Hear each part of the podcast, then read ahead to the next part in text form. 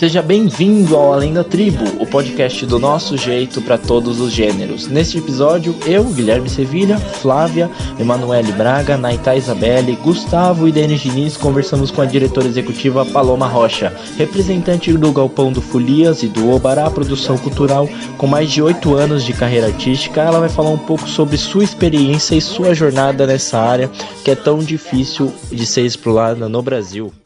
Paloma, eu sou o Guilherme, é, hoje é um prazer muito grande ter você aqui comigo, né? Eu que já acompanhei um pouco da sua trajetória, tanto no teatro quanto na vida, né?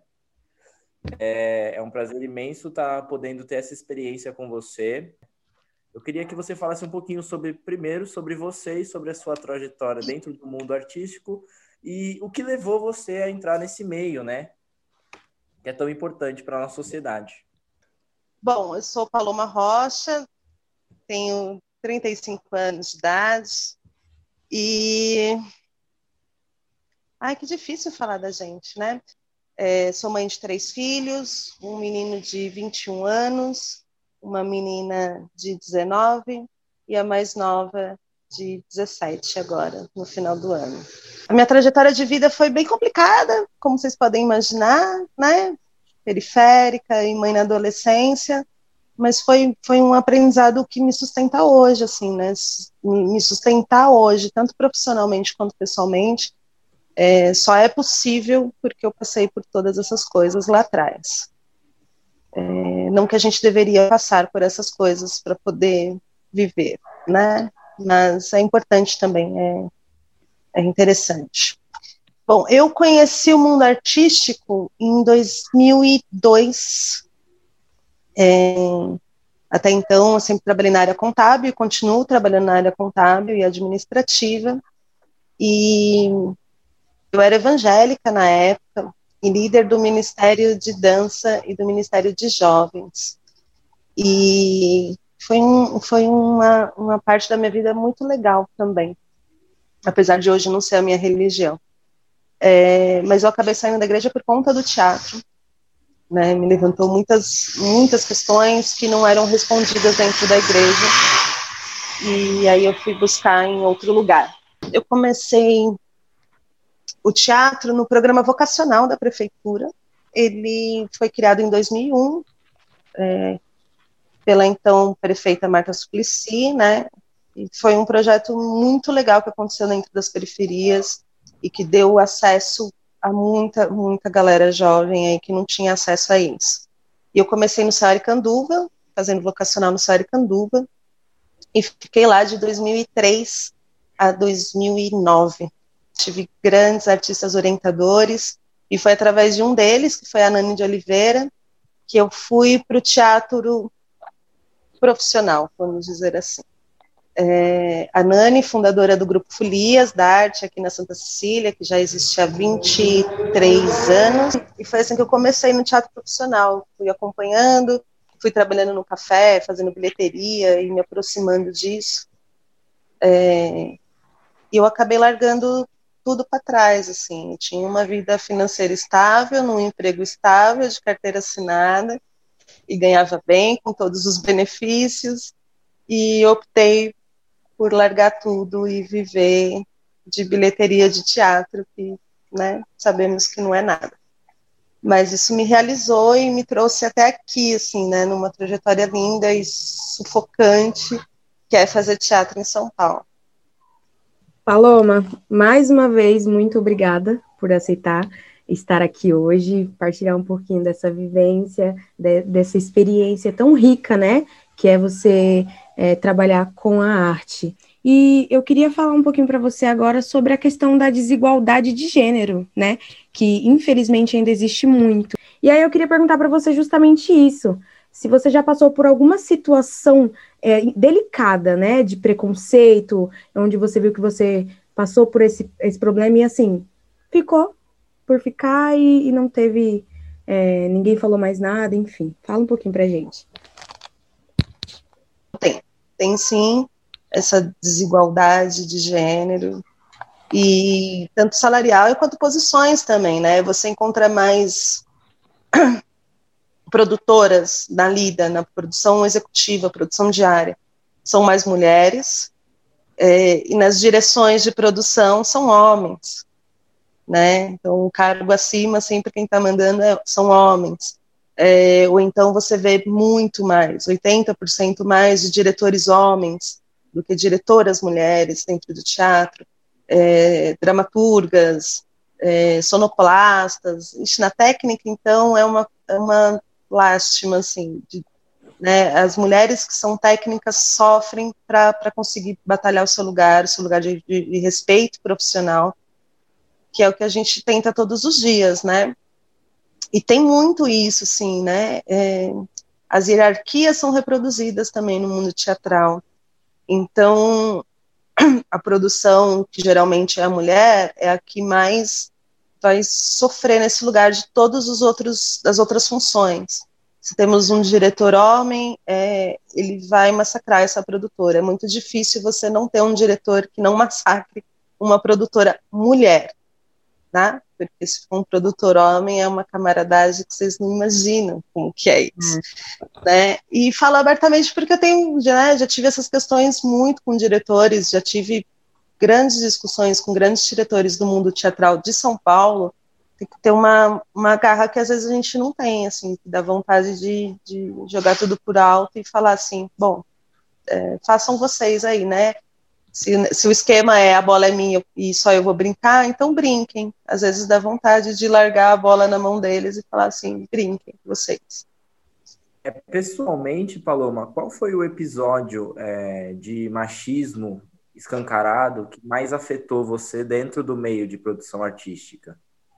Tá. É, acho que é uma problemática sim, e é sensível, e é delicado falar sobre isso, mas se a gente não falar, as questões não são vistas, né? A gente, como mulher, e Flávia, e, e Manuele, Naita, né, que não me deixam negar, né, não me deixam mentir sobre isso.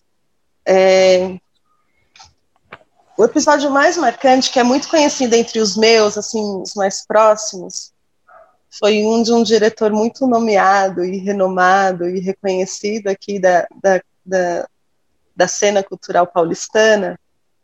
E nesse dia eu estava cuidando do café. Né? Eu já fazia administração desse teatro, do Folias, já estava lá uns quatro anos, cinco anos fazendo a produção, assessoria de imprensa e administração do espaço. E aí, nesse dia, eu estava eu ainda morava na Zona Leste, eu era casada na época ainda, e nesse dia eu estava no café, cuidando do café antes do espetáculo, como sempre, né, vira e mexe fazia. E nesse dia eu estava sem moto para voltar para casa, então eu precisava pegar o metrô, né? Então a primeira coisa que eu cheguei no teatro e falei foi: olha, estou sem, é, sem moto hoje, então preciso sair daqui no máximo 10 da noite para pegar o último metrô para ir para casa. E aí, um dos atores é, deu um chilique falando que eu queria estragar o espetáculo, porque eu não ia ficar no café após o espetáculo. Ah, não. E não e não contente, ele foi lá e chegou nesse diretor e falou, assim, distorceu toda a história e falou que eu não ia abrir o café depois do espetáculo, o espetáculo acabava nove e meia, quinze para as dez, falou que eu não ia abrir mais o café depois disso, porque eu ia embora por questões pessoais. E, enfim, né, eu ouvi a história lá de cima e esse diretor subiu as escadas, tipo, já com os dois pés no peito e falando assim: tem tanta coisa errada nessa frase. Uma chapeirazinha não vai estragar o meu espetáculo. E, gente, esse dia foi o primeiro dia que eu perdi as estribeiras na vida, assim, eu consigo contar como uma boa pisciana, é muito difícil eu dar chilique, né? Eu sou daquela que vai chorar dentro de casa, vai pro banheiro, enfim, né? Não sou daquelas que vai tretar. Mas nesse dia eu fiquei completamente fora de mim, eu parti para cima do cara, meu ex-marido me segurando, e tipo, foi uma treta, porque eu não conseguia nem digerir todas as coisas erradas que tem essa mínima frase que ele disse, e isso gerou anos de discussão dentro desse, desse grupo, porque foi uma coisa que realmente eu não aceitei e demorei para relevar, né? Porque eu não esqueci, não vou esquecer, mas hoje eu converso com esse diretor, a gente já conversou sobre isso, a gente meio que já se acertou sobre isso, mas eu não, é um episódio que realmente tá, tá na pele, assim, sabe? Uma memória muscular, assim, da coisa. Eu acho que é justamente até por isso que, que em alguns momentos a gente se desanima, né? Mas você já pensou em desistir? Olha, eu tava, quando fui, vocês me mandaram aqui o, as perguntas, e a última era, né? Você já pensou em desistir? E a minha resposta aqui foi assim: agora mesmo, escrevendo isso, eu penso em desistir. Né? É uma coisa diária e, e, e regrada, assim, porque é muito obstáculo, cara. Ainda mais a gente vai entrar, né? Eu até vou segurar esse assunto, a gente vai entrar ainda mais nesse período que a gente está passando, é uma coisa que fala assim, cara, é, eu não consigo ver o amanhã, assim, nisso, assim, e aí o que eu faço da vida? Porque já são 15 anos dedicados a isso e, e não sei fazer outra coisa. Hoje, quer dizer, eu sei fazer um monte de coisas, né? Quando eu preciso, eu faço qualquer coisa. Né? E a minha trajetória de vida sempre foi assim, né? Eu nunca tive problema nenhum com nenhuma função em lugar nenhum, né? mas de gostar de fazer e saber fazer é o que eu sei fazer. E eu não consigo pensar em outra coisa que eu me dedique tanto assim. E é o que me segura. Me segura são esses anos de dedicação e, e o que eu tenho ainda para dar para esse meio. Mas e, e como que, que é a questão da, do seu exemplo, porque você é mãe, né? Então fala um pouquinho da, da sua vida de mamãe, que junta até, né, com essa coisa de, de teatro e arte, enfim. Ai, juntar muito, viu, Flávia? É... Bom, eu sou mãe de três, né? O meu menino de 21 anos é, é gay, e é o maior presente que eu tive na vida, assim mesmo. Ele é que veio para mais me ensinar. A gente meio é invertido esse papel, assim, de verdade. Ele me ensina muito mais do que eu ensino ele. E aí eu tenho duas meninas, né? A, o meu menino é o João Vitor, as meninas é a Ana Carolina e a Maria Fernanda. É, eu tinha uma, um, um, complexo maternal muito grande antes de entrar na área artística.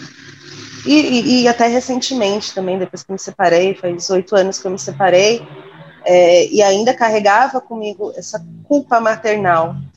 Porque o que é vendido para gente é um comercial de margarina né? A, a, maternidade é um comercial de margarina e não é, né? Não é, não é, é, é, é um processo difícil. O amor é construção, não importa qual é a relação, é tudo na vida, todas as nossas relações é, é a base da construção, né? Disso. Então, foi no começo ser mãe para mim foi foi lindo e, quer dizer, com todas as dificuldades que é ser mãe aos 14 anos de idade, né? Começa por aí. É, então, foi um processo muito dolorido em todos os campos, mesmo enquanto mulher, é, enquanto mãe, enquanto profissional, porque aí também foi isso, né? Não conseguia mais emprego porque tinha criança pequena, e, e essas batalhas, ou aí você tem que mentir para conseguir um emprego, falar que não tem filho, e aí automaticamente você também perde os benefícios disso, né? Que, você ganha ao ter filho trabalhando. É, mas depois que eu entrei na classe artística, isso foi me isso foi saindo aos pouquinhos e doloridamente foi saindo, assim, fui me livrando um pouco dessa culpa.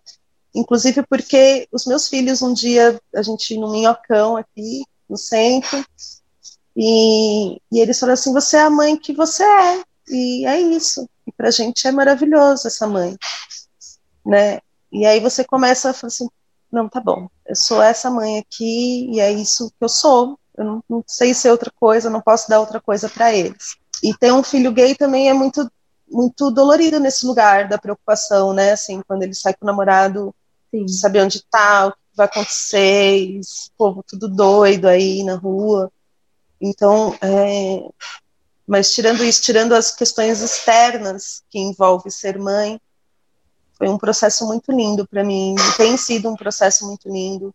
É, eles me ajudam muito, muito, tipo, agora né, nessa pandemia que eu no comecinho dela entrei num buraco depressivo enorme, enorme. e se não tivesse sido eles, eu não teria saído, assim, né? Foram eles que me tiraram de lá com todo amor. E, é... é um conjunto, né? E faz muito parte da, da sua trajetória, da sua é, dessa essência que você criou até hoje, né? É, Paloma, nós gostaríamos de saber é, qual o público mais interativo e participativo das peças, né, que você faz, que você apresenta. Olha, quando eu estou produzindo espetáculo adulto, a maior parte desse público são estudantes de teatro. E por um lado é maravilhoso que isso aconteça, mas por outro lado é um público chato. Assim, uhum. nessa parte de interatividade é um público chato. é, nada com, eu já fui essa estudante de teatro que era esse público chato, então eu sei que está do outro lado também. A gente faz umas coisas que não tem nada a ver enquanto público. Mas o que eu mais gosto de trabalhar hoje é com as crianças, né? Tanto que eu estou numa companhia de teatro infantil, que é a Ciapia France, é, uma, é um é teatro de bonecos. E isso começou depois do Chiquita. Eu fiz o Chiquita e eu não quis mais trabalhar com adulto. Adulto é chato. Eu uhum. prefiro as crianças. É, é, e as crianças, porque adulto, você nunca sabe se é real. Mesmo. É você não sabe. Por mais que seja um amigo próximo, íntimo, você não sabe se ele está falando que gostou mesmo porque ele gostou ou porque ele te ama pra caramba e ele não vai te magoar, entendeu? É, e criança não, não importa quem você é. Se ela gostou, gostou, e se ela não gostou, não gostou, e tá tudo bem não gostar, ninguém é obrigado a gostar de tudo, entendeu?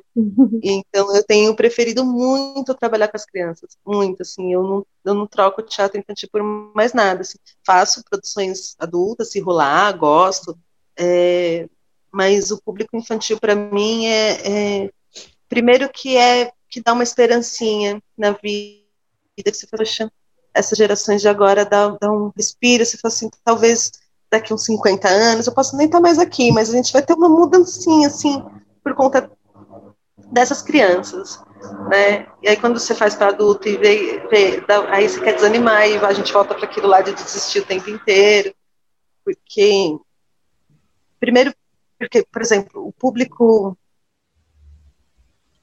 das peças adultas, né, os estudantes de teatro, a gente cai num é, a gente entra num lugar de aprendizado e de análise. Então, você não está assistindo uma peça, você está analisando uma peça de teatro. Né? Então, você fica vendo, putz, olha, o ator fez assim, o diretor escolheu isso, a iluminação não sei o quê, e a sonoplastia, e teve projeção, e não sei o quê, e você vai analisando a, a obra, e não assistindo a obra, né? E quando eu me dei conta disso, de que eu era esse público chato, e até hoje eu tenho uma uma posição é, por exemplo, eu não leio, eu não leio nenhum programa de peça antes de entrar. Eu pego lá o programa, guardo na bolsa e eu só vou ler depois. É, eu vou para assistir. Eu hum. gosto de assistir limpa, de assistir sem nenhuma opinião é, e ver o que, o que acontece ali nesse encontro, o que, que, vai acontecer, se eu vou gostar ou não, se eu vou chorar ou não. Geralmente eu choro, né? Porque hum. pisciana. Mas é, mas eu tenho ido, tenho depois que eu me, me, me liguei nisso, eu tenho ido limpa para assistir, sabe? E sem crítica, e sem olhar técnico, porque senão a gente cai num lugar e é ruim para o ator, isso é, é ruim para quem está fazendo, assim. A, a, gente percebe quem está nesse lugar na plateia, né? A gente sabe, de olhar a gente sabe quem está super entregue te assistindo, independente se está gostando ou não, mas e quem está te analisando. E aí é incômodo, você já não faz mais do mesmo jeito, você vai ficar. Você não pensa mais no encontro que, que acontece no teatro, né? Que esse é o gostoso do teatro, esse encontro que você não sabe o que vai acontecer. E aí você fica preocupada na sua técnica, assim, putz, será que eu fiz isso certo? Porque o fulano está lá olhando. É... Então, é, Naita, eu, eu prefiro hoje trabalhar com público infantil. Já trabalhei muito com, com, com jovens e no teatro é um pouquinho complicado, jovem. Mas porque a gente também não tem a formação de público desde criança. Uhum. Porque o jovem, e é natural da idade, é esperado que isso aconteça, é, ou ele vai super sexualizar a coisa que aconteceu dentro da peça, que é o que mais acontece, e é normal, né, é esperado que isso aconteça, e não importa se isso não, se a cena em si não tem nada sexual. Né? Mas eles vão olhar com, porque se mostra, sei lá, um umbigo da atriz, isso para eles já é um, um frisson, né? Porque é isso, os hormônios estão aí, a gente já passou por essa idade, a gente sabe como é, né? Então, mas é um público que você tem que ter um outro cuidado que eu ainda não identifiquei qual é, mesmo, assim, eu não, eu, eu me dou muito bem com o público jovem, é, antes e depois do espetáculo, né? É onde eu me identifico, né? Eu vou lá para a galera e no final, geralmente eu vou estar levando uma bronca do diretor porque eu vou estar dançando. Eu sempre acabo dançando com jovens, uhum. mas é, durante o espetáculo eu tenho uma dificuldade de lidar com esse público, assim, eu ainda não entendi como chegar neles, né? E eu acho que isso também não tem muito olhar, tem, a gente não tem muitos espetáculos infantos juvenis, né? A gente tem muitos espetáculos infantis e muitos espetáculos adultos. E é um público que não tem esse olhar mesmo, não tem, não tem alguém que pense espetáculos para eles, que pense nessa linguagem de como, de como atingir eles em outro lugar. É, e é o que estão mais acostumados com streaming, né, com internet, com rede social. Então é muito difícil mesmo a gente conseguir identificar, pelo menos para mim, né, não, não, posso falar de outras pessoas, mas eu não consigo identificar é, como me direcionar artisticamente com esse público. Tem esse olhar lúdico que a gente vai perdendo, né? Na verdade, vão perdendo para a gente, né? Vai sendo tirado da gente isso, né? A gente não perde. É, e é muito legal se reconectar com isso. É, é, é chega a ser mágico, assim. É, dentro da Pia Fraus, a gente recebe escolas todos os dias, de turma de 100 a 150 alunos por período. Então, em média, aí, 200, 300 alunos, 300 crianças dentro do espaço durante o dia. E eu vivi coisas ali de ter crianças de não querer ir embora, de falar assim, não, tia, não vou com o ônibus da escola, não, eu vou ficar aqui com a tia Paloma, e manda meu pai vir buscar aqui depois, eu vou jantar com ela, e, tipo, e, e aí você fala assim, cara, onde que eu atingi essa criança? Em que lugar foi que ela se conectou comigo, né? Lugar que eu alcancei, que de repente ela não quer ir. E isso a gente não tem com outro público. A gente, é, realmente, eu nunca vivi nada parecido com nenhum outro tipo de público. Legal ver essa interação que tanto as crianças têm com você, quanto você tem com as crianças, o gosto que você né, tem em apresentar pessoas mais crianças, né, enquanto juvenil, muito interessante. É, Paloma, você falou que a sua paixão pelo teatro é o que, que te move, mas existe alguma inspiração que você tem, alguma pessoa, algum, algum diretor, algum ator, alguma atriz que você olha e fala, esse é o cara, ou essa é a mina, ou você é a sua própria inspiração? Queria ouvir um pouquinho de vocês. meta, meta de vida, eu sei a minha própria inspiração. Meta de vida, tenho trabalhado para isso. É, inclusive ter essa é, esqueci a palavra, autossuficiência, mas não tem. É, eu queria muito que fosse uma, uma mulher, é, mas não é. Um cara, é um ator que é meu mestre artístico, meu mestre de vida, meu mestre espiritual, que é o Carlos Francisco Carlão, também do Filias. E ele é o ser humano mais incrível que eu já conheci mesmo, assim, ele me ensinou praticamente tudo que eu sei até hoje, porque quando eu, assumi o eu tinha muita experiência na área administrativa, então, daquele tamanho, com aquele monte de gente, então as dificuldades foram se adaptar, né, a, a essa nova rotina, mas artisticamente e na produção, tudo que eu sei eu devo a ele mesmo, assim. Ele é o Dagoberto Feliz, que também é do Feliz, que é um palhaço incrível, o melhor palhaço do Brasil, é, o Depende, que é o palhaço dele. Mas o Carlão, ele, inclusive, foi ele que me fez entender que eu era preta, porque eu não sabia, né? Foi uma descoberta eu ser preta. É muito louco passar metade da sua vida sem saber o que você é. E eu passei por algumas situações assim. né? Eu não acredito completamente na astrologia, mas, por exemplo, eu passei 27 anos achando que eu era aquariana e não pisciana, né? E aos 27 fiz meu mapa astral e falei, olha só, agora faz algum sentido, porque não fazia nenhum. É, e, mas o Carlão, ele me direcionou, assim, ele passou o bastão. E isso é muito difícil acontecer no teatro, gente, muito mesmo. Você encontrar alguém que esteja disposto a passar o bastão para você, que entende que vai chegar o um momento de que ela, ele não vai estar tá mais lá, né? Vai chegar um momento que ele não vai estar tá mais ocupando esse espaço e outra pessoa precisa ocupar esse espaço. É muito difícil acontecer, isso no teatro.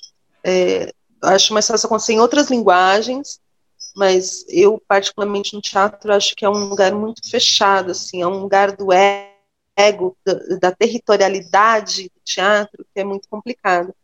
E quando o Carlão me abraçou e falou assim, vem comigo, foi, foi um divisor de águas na minha vida, assim. Eu não estaria aqui também hoje se não fosse tudo que ele me ensinou, com toda a paciência do mundo, é, com o amor mineiro que ele é. Tá, voltou para BH, inclusive, em 2014, ele me abandonou aqui, voltou para BH para cuidar da mamãe dele. É, engraçado que eu falo como se ele fosse uma pessoa da minha idade, né? O Carlão tá com 62, 63 anos. É, e ele é meu mestre de tudo, assim. Ele é a minha inspiração e quando eu crescer eu quero ser ele. É, eu, eu acho que a melhor coisa é você ter em quem você se inspirar. Porque essa questão de, de ser a sua própria inspiração não se trata não só da sua, é, da sua trajetória, mas também da, daquilo que te move, sabe? Daquilo que, que te, você usa como princípio artístico. O, o, que a gente pode fazer agora é somente agradecer a Paloma, primeiro por ser essa profissional incrível que vem fazendo um trabalho tão bonito ao longo de tanto tempo, que vem inspirando tantas pessoas e principalmente vem formando pessoas, né? Porque eu acho que a arte é muito de você formar pessoas, formar opiniões e principalmente formar corações, né? Porque se a gente for só um corpo perambulando por aí sem coração, a gente não serve para nada, né? É, diretamente, eu sendo mais próximo de você, eu queria agradecer de verdade por você ser essa pessoa tão importante, né? Dentro do dentro do meio artístico, tão importante dentro do meio periférico, que me fez enxergar muitas coisas em relação a mim mesmo, em relação à, à desconstrução enquanto um, enquanto ser humano e propriamente por conta da arte, principalmente, é, e que deu essa aula para a gente hoje sobre como funciona o meio artístico e como funcionam as pessoas também, né? Porque é como você falou, não se pode separar o cidadão do artista, né? Bom, Paloma, eu acho que assim, é a melhor coisa da arte, eu, eu falo assim, acho que a melhor coisa da vida, né? É você conhecer pessoas, é você ter conheci, conhecimento, assim, né?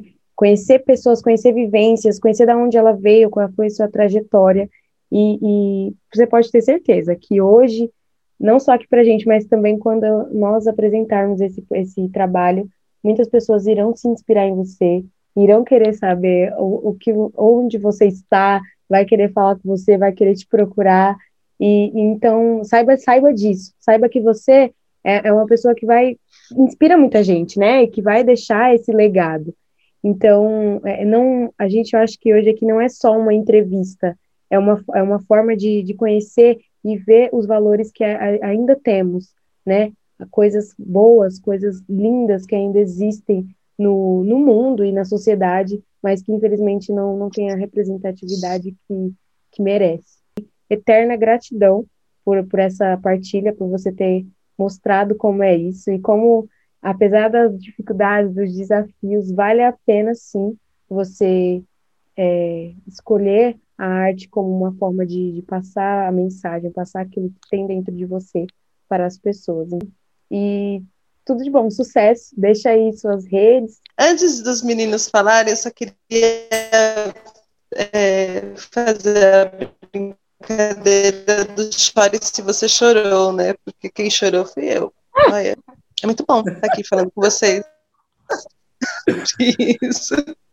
Ah, porque às vezes a gente esquece da nossa própria trajetória, assim, às vezes a gente deixa de lado tudo que a gente já passou e, e é bom relembrar, assim, eu respondei nessas perguntas é, quando eu estava escrevendo aqui, inclusive vou mandar para vocês as perguntas escritas, caso né, tenha, não tenha falado alguma coisa, está escrito lá, e foi muito legal revisitar a minha história, assim, porque faz um tempo que eu não fazia isso, de, de, de olhar para mim nesse lugar, é, e eu espero, eu espero que eu, eu sirva de inspiração para pelo menos uma pessoa, assim, mesmo. Já vou ficar muito feliz de, de uma pessoa falar assim, poxa, olha lá, tem uma, tem uma, dá para seguir por aqui, talvez, quem sabe, né? Eu vou ficar muito, muito realizada, assim. É, deixa seu Instagram aí pra gente, para poder te acompanhar, a página do Facebook do Folia, se você quiser também, é, para as pessoas poderem achar você, poderem achar os projetos que você faz parte. É, se quiser dar uma divulgada em qualquer outro projeto futuro que tenha vindo aí, se quer, quiser falar um pouco sobre projetos futuros que estejam é, sendo programados já, estejam sobre sua direção executiva, sobre sua direção artística também, a gente está apto aí. O espaço é aberto aqui, Paloma. É uma entrevista de perfil, então a gente vai saber sobre você. Você que manda na gente agora. Pode falar. Ah, gente, tá bom. É... Não, então, é... Ixi, até esqueci. Não, primeiro eu vou falar só do cabelo, Gui, que você falou, ah, adorei o cabelo. Só que foi um surto de quarentena, tá, gente?